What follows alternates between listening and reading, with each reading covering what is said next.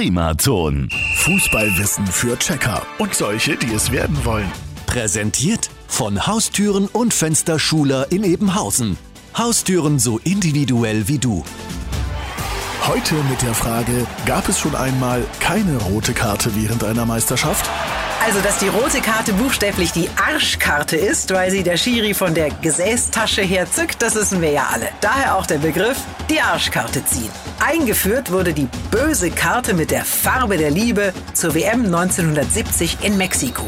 Aber sie wurde während des gesamten Turniers nicht einmal gezogen. Die erste rote Karte bei einer Meisterschaft erhielt 1974 schließlich Carlos Castelli aus Chile bei einem Spiel gegen Deutschland. Nur zum Vergleich, bei der WM 1998 in Frankreich gab es gleich 22 rote Karten. Übrigens, die schnellste rote Karte in der Geschichte holte sich 1999 der englische Profi Walter Boyd, der als Ersatzmann nach einem Foul eingewechselt wurde. Sekunden danach, noch bevor der Freistoß gespielt wurde, versetzte Boyd einem Gegenspieler einen Kinnhaken und flog gleich wieder vom Platz. Ein bisschen zu viel Einsatz meines Erachtens.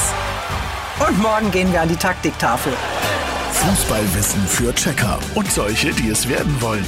Präsentiert von Haustüren und Fensterschuler in Ebenhausen. Haustüren so individuell wie du. Primaton.